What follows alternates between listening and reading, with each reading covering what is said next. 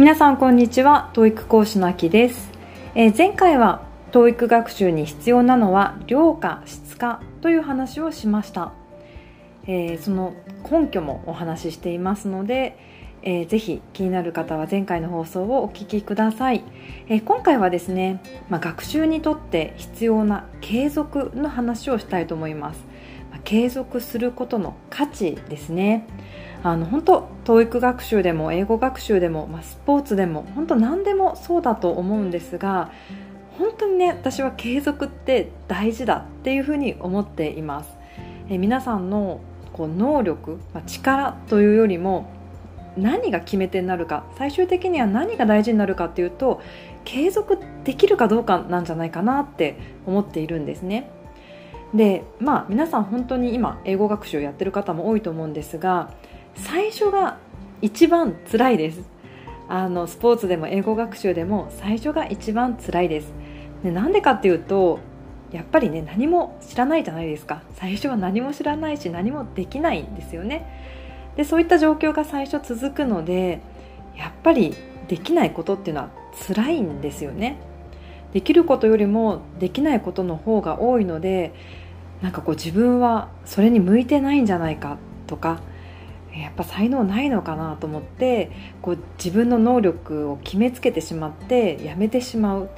最初本当にそれが結構多いです。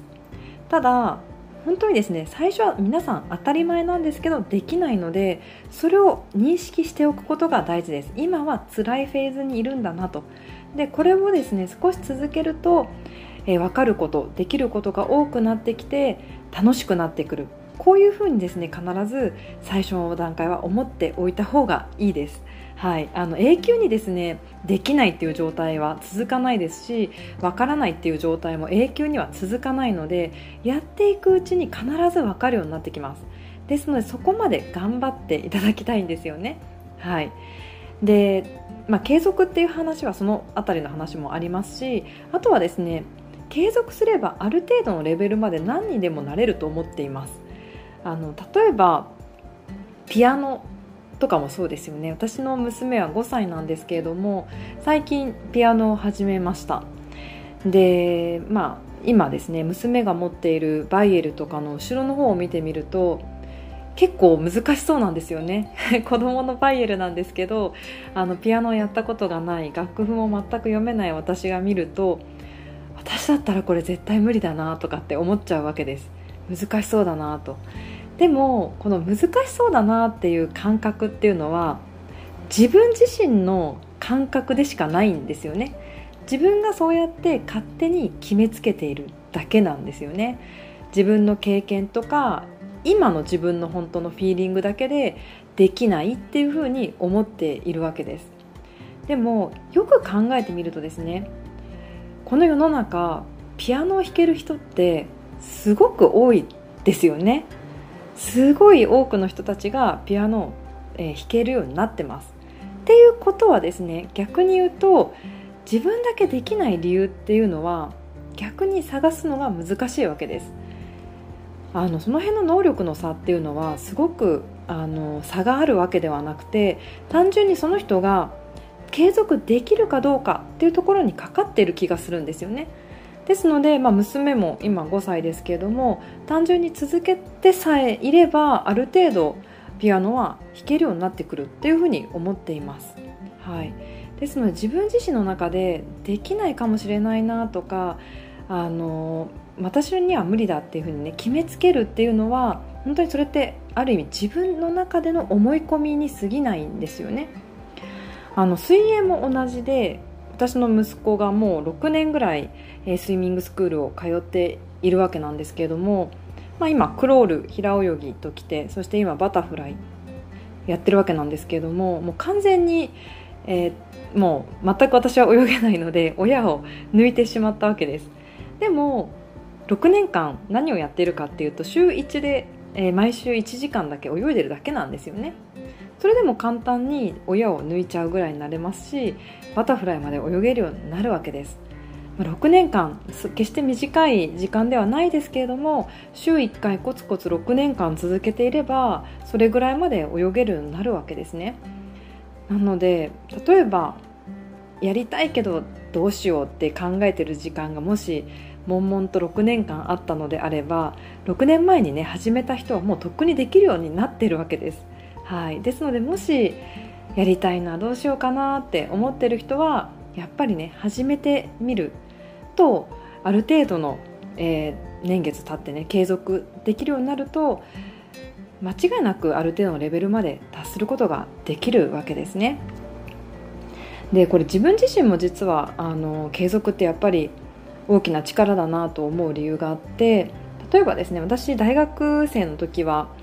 え外国語学部英語学科だったんですね、まあ、英語が好きだったのであのそういった学部に入ったんですけれども周りの子たちはですね本当に英語ができる子ばっかりで当時、え TOEIC で言うと周りの子たちはもう普通に700点超えをしていました。でも私もそんなにこう怠けていたわけではないなくってこう勉強はしてたんですけど700いかなかったんですよね結局4年生まで。本当にそれがコンプレックスであなんか私こんなに頑張ってるのなんで結局行かなかったんだろう向いてないのかななんて思ったりもしたんですけど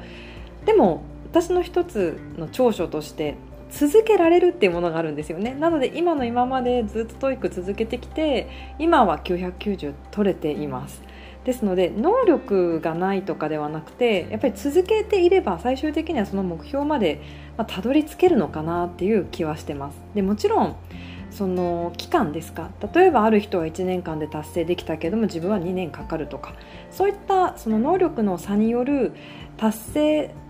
するまでの期間の差っていうのはあると思うんですよね。でもそれが達成できるかどうかっていうのは実は能力ではなくて継続できるかなんじゃないかなって結構私は思っています。でここ最近ですねあの多動力っていう言葉が結構流行っていましてあの堀江貴文さん、まあ、堀江門がですね多動力っていう本を書きましたよね。でこれどういう意味かっていうと、まあ、例えば石の上にも3年っていうことわざがありますけれども、まあ、一つのことをコツコツやるっていう価値観はもう古くってどんどん新しいことに、まあ、たくさん動いてですねいろんなことにチャレンジしようっていう考え方なんですよね。この多動力なんですけれども。で私ですねこれ本当、うん、多動力単純にまあ表面面だけ聞いた時には、うん、これってどうなのかなと。できないこととかやりたくないことはこうさっさと諦めて次行こうみたいなそういうのってちょっと違和感があったんですよね。でなんでかっていうともちろん最初はやっぱりできないことの方が多くって、うん、辛い思いをするんだけれどもそこで諦めてしまうとあのできた時の風景って見えないのでそこを乗り越える必要があるんじゃないかなって思っていたのでこの多動力ってねどうなんだろうなって ちょっと違和感があったんですよね。で実際にただこの本読んでみました。どんな本なんだろうと思って。でそしたらですねあのできないことやりたくないことはさっさとやめて次行こうっていう感じでもなかったんですよね。はい。どんなことが書かれてたかっていうとあのきちんとですね一度ハマって飽きたら次行こうっていうことが書かれてました。なのであの適当にはまらずして次行こうではなくて一回ちゃんとはまろうよと。ではまって飽きたら次行っていいじゃないかっていう。なので100点取るんじゃなくて80点取ったら次の新しい分野に行って80点の分野をたくさん増やした方が自分の価値が上がるよって話が書かれているんですよね。あこれはなんか確かにその通りだなって思ったわけです。あちゃんとハマれっていうふうにね 書いているのでこう何でもあの最初の方で辛かったら諦めてしまっていいですよみたいなではなくてはあ、しっかりハマることが大事っていうふうに書かれていたのでその辺はなんかその通りだなと思いました。でまあハマるっていうのを継続という言葉でまあ、置き換えるっていうことはちょっと不自然かもしれないですけれども、まあ、ある程度ねその技術を習得してから次に行こうっていうのがやっぱり大事なんじゃないかなって思いました。はい、であともう一つですね読んでみた本があってこれはですねあの箕輪康介さんというえー、幻冬者のですね編集者の方が書いた本で「死ぬこと以外かすり傷」っていう本なんですがこの箕輪さんも結構ホリエモンと似たようなタイプの方なので、まあ、同じようなことが書いてあるんだろうなと思って読んでみたんですがこんなことが書かれてました。えー、多動力が30万部を超えるベストセラーになって一つの弊害が生まれたと。ツイッターを眺めているとつまらないから仕事辞めました。これぞ多動力みたいな発言をよく目にする。はい。そうそう。こういうようななんかつまらないから仕事例えば1週間で辞めちゃいましたみたいなのが多動力かっていうとそうじゃないんですよね。続きちょっと読んでいきますけれども各業界の縦の壁が解けていくこれからの時代において一つの仕事に縛られずあれもこれも手を出してみる力は間違いなく重要だ。これが多動力ですよね。いろんな分野のことにチャレンジしてみよう、まあ、これは確かに重要だと。しかし結局一つの道で頭角を現さないとどうしようもない、はい、ここですよね。ここがあの多動力を勘違いしちゃいけない点だと思います。一つのことを突き詰めてもん？一つのことを突き詰めもせずつまみ食いしても単なる器用貧乏に終わってしまう。結局軸足がどこにあるのかが問われる。サッカーでもキックボクシングでも軸足をしっかりと置いてなければ強いキックはできないと、まあ、つまり、まあ、箕輪さんもですね確かに多動力その一つの仕事に縛られずにいろんな分野のえー、仕事にチャレンジしていこうっていうのは大事なんだけれども一つじっくりとあの足を置いてですね一つの技術を習得することの大事さっていうのをここでも話していますよね。はい、といった意味でですねあの、まあ、継続とちょっとつながるかわからないですけれどもしっかり目標を定めてある程度、まあ、100点とまではいかなくても最低でも80点目指して継続していくっていうのは、うん、大事ですし継続していけば80点は取れるはずなんですよね。で例えば、まあ、TOEIC で言うと TOEIC のスコア800点取りたいっていう目標があったとします。で TOEIC の勉強を始めてあやっぱり全然できないからじゃあもう TOEIC 合わないんだ。やめちゃおう。英検にしよう。とかではなくて目標はやっぱり変えちゃいけないわけですよね。もう軸はしっかり TOEIC っていうふうに置いておく。で変えてもいいのは目標ではなくてアプローチの仕方だと思うんですよね。例えば TOEIC800 取りたいって思って、まあ、それは変えません。だけれどもいや音読って確かにいいとは言われるけれども本当に音読が嫌いと。もう毎日やってるだけで苦痛ですってなったらそれはやり方として、まあ、合ってないというか毎日苦痛なものっていうのは決して続けられないのでそれは他のアプローチ方法に変えた方がいいんですよね。はい、例えば、まあ、子供の好き嫌いっていうのもあのありますよね。例えばブロッコリーが嫌いとか。で私は嫌いなものを食べさせなくていいんじゃないかって思ってる親なんですよね。なんかそこまであの嫌だったらねあのいいよって言うんですよ。なんでかっていうと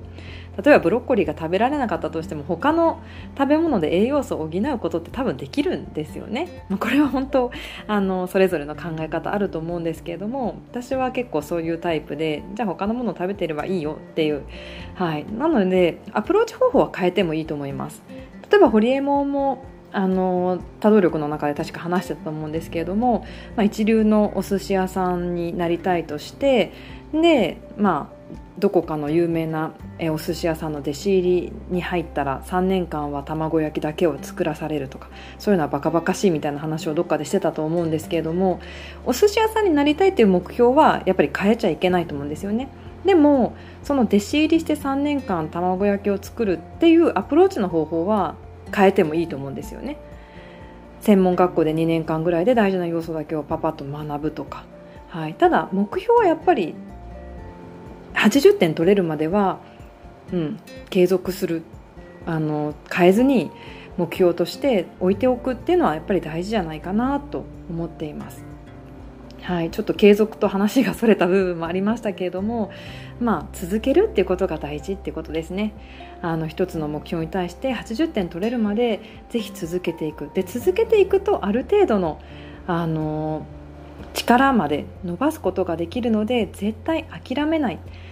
でもし諦めたくなったら、まあ、それはできないんじゃないかっていう自分の思い込みっていうことが考えられます。はい、続けてれば必ずできるんですよね。だってやってる人がいるっていうことを、ね、考えると、はい、それある程度のレベルまではいけるっていうことですからね。是非あの今英語学習頑張ってやってらっしゃる方ある程度まであの続けてみてください。そうするとえ自分が今まで見えなかった景色とかあの手応えっていうのを感じられるようになってくると思います。ということで、えー、今日は継続することの価値についてお話ししてみました、えー、今日も最後までお聴きいただきありがとうございました。